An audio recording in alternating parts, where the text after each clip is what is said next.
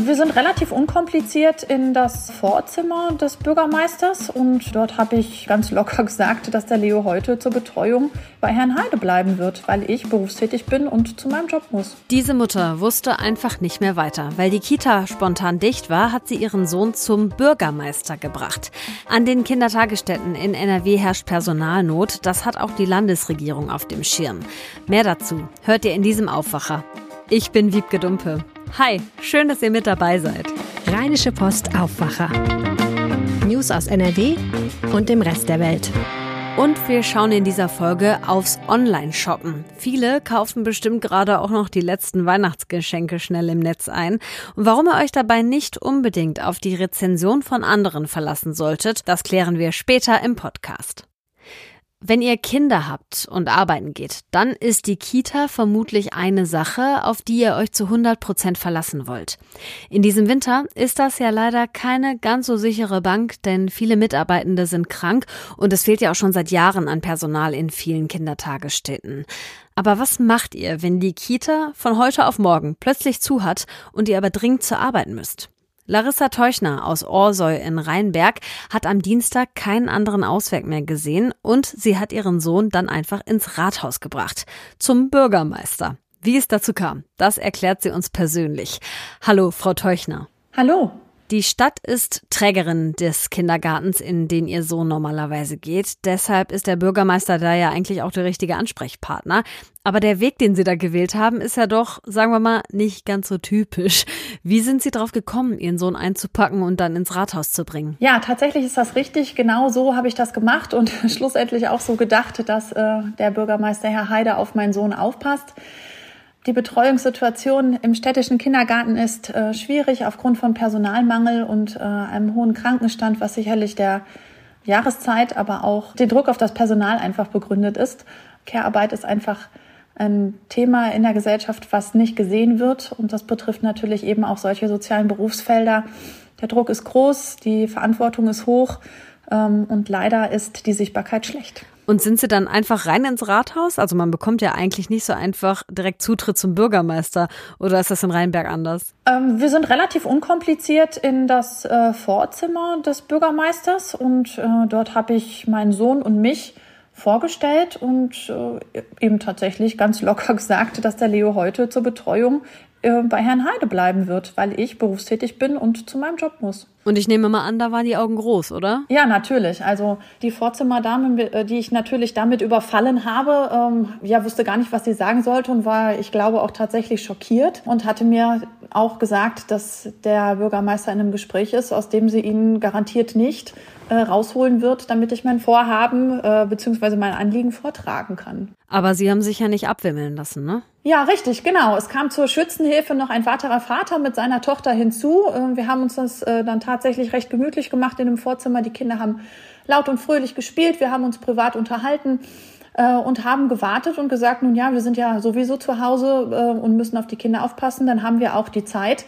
auf den Bürgermeister zu warten. Der hat sich dann nach, der hat dann nach einer halben Stunde sein Gespräch unterbrochen und uns etwas Zeit zum Gespräch eingeräumt. Und was sagt der Bürgermeister zu der Situation? Man muss ja auch noch mal festhalten, Sie haben Montagnachmittag erfahren, dass die Kita am Dienstag nicht aufmachen wird, also schon sehr kurzfristig so insgesamt. Ja, es ist schwierig. Er sagt, als Träger seien ihm die Hände gebunden, man müsse sich ans Kiebitz halten. Dort gibt es Vorgaben, der Personalschlüssel sei auf dem Papier äh, gedeckt. Es würde sogar auf dem Papier ähm, ja, mehr Fachkraftstunden geben, als es eigentlich von der Mindeststundenzahl, das betone ich gerne, es geht ja nur um eine Mindeststundenzahl, äh, vorgesehen ist.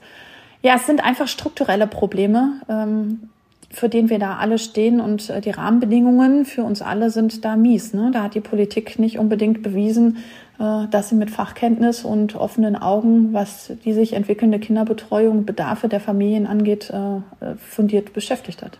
Man stellt ja als Familie auch irgendwie Ansprüche an eine Kinderbetreuung, nehme ich mal an. Und da funktioniert bei uns in NRW aktuell vieles nicht gut.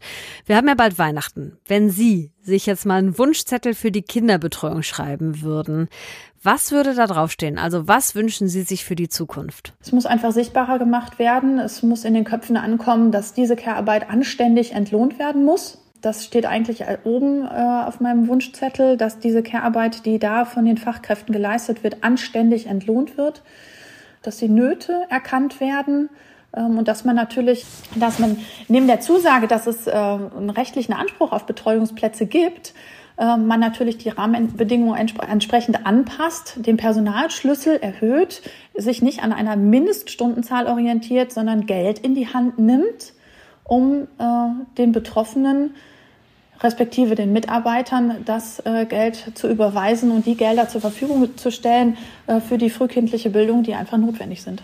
Da gehört ja ganz einfach auch eine Verlässlichkeit dazu und da geht's ja nicht nur Ihnen so, sondern ganz, ganz vielen Familien. Ja, natürlich. Also es sind ja nicht nur berufstätige Eltern betroffen, sondern auch äh, weitere Eltern, ähm, die nicht unbedingt berufstätig sind, aber äh, tatsächlich auch zum Beispiel aus gesundheitlichen Gründen auf den Betreuungsplatz dringend angewiesen sind. Ähm, wir stehen da alle vor den gleichen Herausforderungen. Die Kinderbetreuung ist unglaublich wichtig. Ja, und da müssen wir uns einfach drauf verlassen können. Was Sie da gemacht haben, hat ja schon auch echt viel Aufmerksamkeit erregt. Und ich nehme an, Sie werden auch weiter für eine bessere Kinderbetreuung kämpfen, oder?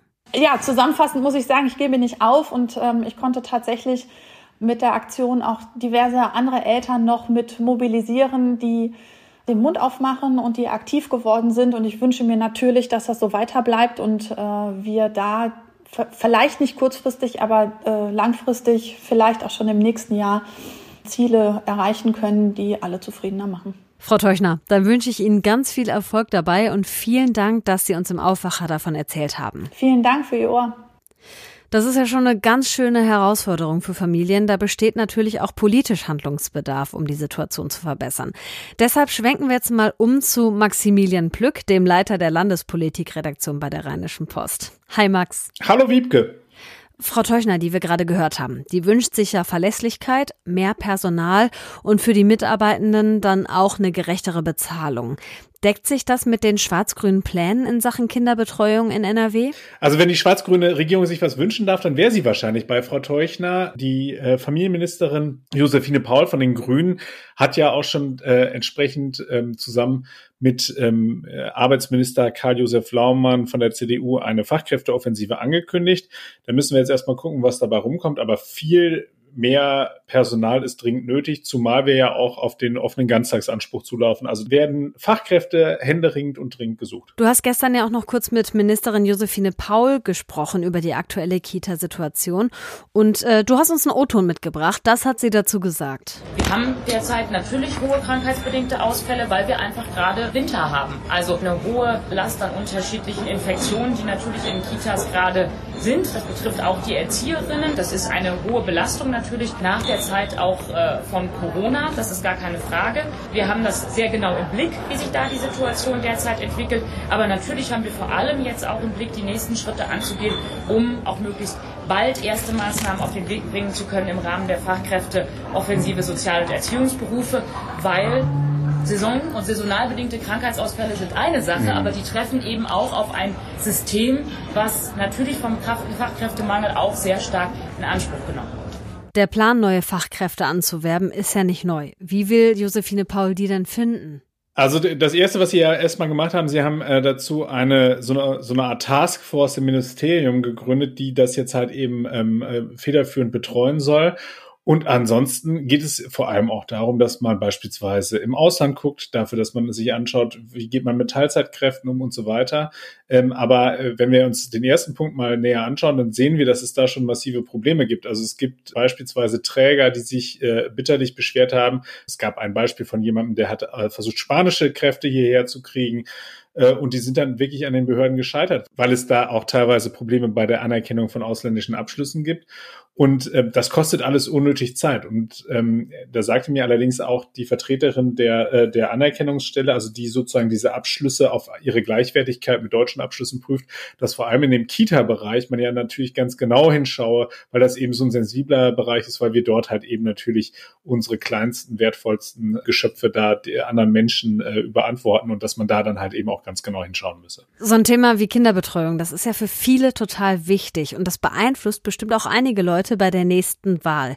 Und daran muss sich ja eigentlich jede Landesregierung messen lassen, oder? Definitiv. Also, weil das ist ja auch eines der, der originären Handlungsfelder von Landespolitik. Also so Kitas, Schulen und so weiter. Das ist ja wirklich landespolitisches äh, Hochreck und da äh, muss die ähm, schwarz-grüne Regierung auf jeden Fall liefern. Ähm, es ist natürlich schwierig. Es ist wirklich, du hast es gesagt, es ist, ist nicht nur dieser Bereich, sondern wir haben flächendeckend mittlerweile Fachkräfteengpässe, heißt es, glaube ich, in der Fachsprache. Vom Fachkräftemangel mag von den Verantwortlichen noch niemand reden. Wobei, wenn man jetzt derzeit mal so ein bisschen durch die Kitas dieser, äh, dieses schönen Landes fährt, dann wird man wahrscheinlich doch eher von Fachkräftemangel sprechen müssen, weil das ist wirklich frappierend. Auf jeden Fall ist das eines der zentralen politischen Felder, äh, die Schwarz-Grün angehen muss. Maximilian Plück, danke dir für die Hintergrundinfos. Sehr gerne. So, jetzt was ganz anderes. Wenn ihr euch was im Internet kauft, seid ihr dann eher der Typ, ich lese alle Bewertungen, bevor ich mich entscheide, oder lasst ihr die Erfahrungen anderer links liegen? Ich persönlich lese die Bewertung schon und wenn sie zu überschwänglich positiv sind, dann muss ich schon sagen, dass ich ein bisschen zweifle, ob da wirklich alles so stimmt. Fakt ist nämlich, 61 Prozent der Menschen vertrauen laut dem Handelsverband Deutschland auf persönliche Empfehlungen von Freunden und der Familie, aber auch von Menschen, die eine Online-Bewertung ins Netz stellen. Der Haken daran, Einige davon sind gefälscht. Und dahinter steckt eine ganze kriminelle Industrie. Sprechen wir jetzt ein bisschen ausführlicher drüber mit RP-Reporter Martin Overstegen. Hallo Martin. Hallo. Wie wir entscheiden, ob wir ein Produkt kaufen, ist ja total subjektiv. Aber ich habe es ja gerade schon mal gesagt, viele vertrauen eben auch auf die Bewertungen von anderen. Du hast dir eine Studie aus Großbritannien angeschaut, die belegt, das ist nicht unbedingt eine gute Entscheidung. Was genau steht denn da drin in dieser Studie? Absolut. Also das ist eine Studie, die aus Großbritannien kommt. Die haben äh, Amazon-Produkte unter die Lupe genommen und herausgefunden, dass teilweise ein Drittel der Bewertungen zumindest sehr zweifelhaft sind. Du sagtest es gerade schon, da steckt eine ganze Industrie hinter. Es gibt also Unternehmen, die können sich im Internet relativ hürdenlos Bewertungen kaufen. Das sind also Leute, die haben diese Produkte nie in der Hand gehabt, nie gekauft und nie gesehen und beurteilen sie dennoch Natürlich sehr überschwänglich. Ähm, das sorgt dann dafür, dass die Bewertungen sehr gut sind, die Produkte gut gerankt werden, aber das ist natürlich ein Problem. Gibt es denn ähm, eine bestimmte Branche oder bei bestimmten Produkten, wo das besonders oft passiert, dass die Bewertungen falsch sind? Ja, es fällt in der Tat bei Tech-Produkten besonders auf. Also ähm, wir haben da zum Beispiel in dieser Untersuchung ein Produkt gehabt, so eine Art ähm, Kamera, die man dann, die man an der Haustür hat, eine Klingel mit integrierter Videokamera. Da ähm, gab es 29 Prozent Fake-Bewertungen, so diese, so diese Studie. Und das zieht sich eben durch. Ähm, das ist eben nicht nur bei so videointegrierten Türklingen so, sondern eben bei mehr Tech-Produkten, dass eben äh, bis zu ein Drittel Fake-Bewertungen sind. Dieses Phänomen der Fake-Bewertung gibt es in allen Bereichen, aber eben zuvor das bei diesen Technikprodukten. Okay.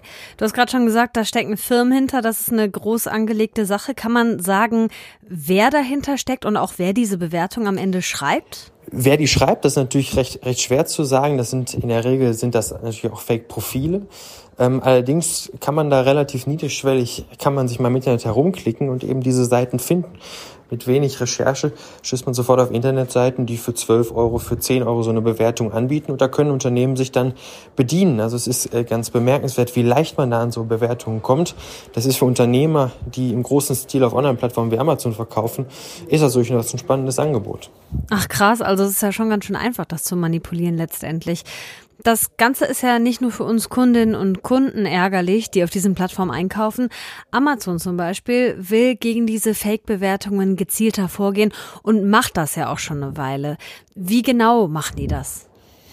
Absolut. Also sie haben rechtliche Schritte eingeleitet gegen diese Vermittlungsplattform der Fake-Bewertungen. Das haben sie im vergangenen Jahr schon getan, sehr erfolgreich. Ähm, da haben sie eben äh, Facebook-Gruppen und solche Unternehmen zum Aufhören gezwungen. In diesem Jahr haben sie wieder einige rechtliche Schritte eingeleitet, wieder in der Hoffnung, Unternehmen zum Aufhören zu zwingen. Ähm, Amazon scheint da auch großen Wert drauf zu legen. Da muss man sich ja vorstellen, da gehen pro Woche Millionen von Bewertungen ein. Und es ist unheimlich schwierig, da irgendwie für Ordnung zu sorgen und Fake-Bewertungen herauszufiltern. Aber Amazon hat dieses Problem zu einem wichtigen erklärt und geht dagegen vor ähm, und hat für sich eben den rechtlichen Weg gefunden. Und das, so scheint es, auch recht erfolgreich.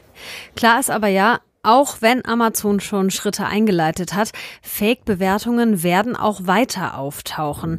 Hast du zum Schluss noch ein paar Tipps für uns, wie wir die besser erkennen können? Ja, ich glaube, dass man mit einem gesunden Menschenverstand schon relativ weit kommt. Also wenn ein Produkt sehr viele schlechte und sehr viele gute hat, aber wenig so in diesem mittleren Bereich, dann ist das schon sehr verdächtig. Dann scheint es so, als würde ein Unternehmen die vielen oder einigen schlechten Bewertungen mit sehr guten ähm, kompensieren wollen. Hinzu kommen so Superlative wie sensationell und außergewöhnlich. Auch bei sehr einfachen Produkten wie zum Beispiel einer Steckerleiste. Das wirkt natürlich nicht sehr seriös. Und wenn einem auffällt, dass bei gewissen Produkten immer gleichlautende Bewertungen oder zumindest sehr ähnlich lautende Bewertungen äh, fallen, dann ist das auch schon ein Grund, misstrauisch zu werden. Wer beim Online-Kauf auf Bewertungen vertraut, sollte immer auch mit einem kritischen Auge mitlesen. Es gibt nämlich Firmen, die ganz gezielt falsche Rezensionen unter Produkte schreiben. Wie ihr sie erkennen könnt und was dagegen gemacht wird, hat Martin Overstegen aus dem RP-Team erklärt. Und das hier könnt ihr heute auch mal im Blick behalten. Im NRW-Landtag spricht der Familienausschuss heute über den Fall des achtjährigen Mädchens in Attendorn. Die Mutter hatte das Kind jahrelang im Haus versteckt und vorgegeben, sie sei im Ausland. In einem Bericht des Familienministeriums steht, dass der Kreis Olpe eine Projektgruppe eingesetzt hat, um die Abläufe im zuständigen Jugendamt zu analysieren. Das steht nämlich in der Kritik, weil es über mehrere Jahre lang Hinweisen auf das Mädchen nicht gründlich genug nachgegangen sein soll.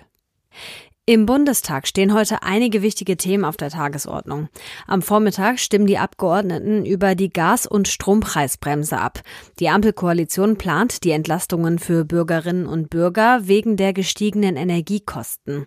Dabei ist unter anderem vorgesehen, dass Verbraucherinnen und Verbraucher einen garantierten Bruttopreis für 80 Prozent ihres bisherigen Verbrauchs bekommen. Im Bundestag gibt es heute außerdem eine aktuelle Stunde zur Lage in den Kinderkliniken in Deutschland unter anderem, weil das Personal fehlt, gibt es da gerade zu wenig Betten. In Brüssel kommen heute die Staats- und Regierungschefs der EU zusammen. Es geht unter anderem um den Krieg in der Ukraine, um Sicherheits- und Verteidigungsfragen und auch um die Energiekrise. In dem Zusammenhang soll auch diskutiert werden, ob die EU für den Gaseinkauf einen Maximalpreis festlegt. Bundeskanzler Scholz hat sich im Vorfeld gegen den sogenannten Gaspreisdeckel ausgesprochen. Und zum Schluss bekommt ihr noch das Wetter mit auf den Weg. Es bleibt kalt in NRW. Heute Morgen kann es noch neblig sein. Später kommt öfter mal die Sonne raus bei Höchstwerten zwischen minus zwei und plus zwei Grad.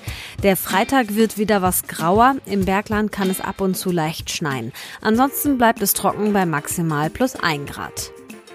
Das war der Aufwacher am Donnerstag, den 15. Dezember 2022.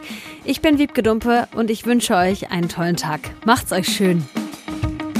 Mehr Nachrichten aus NRW gibt's jederzeit auf RP Online. rp-online.de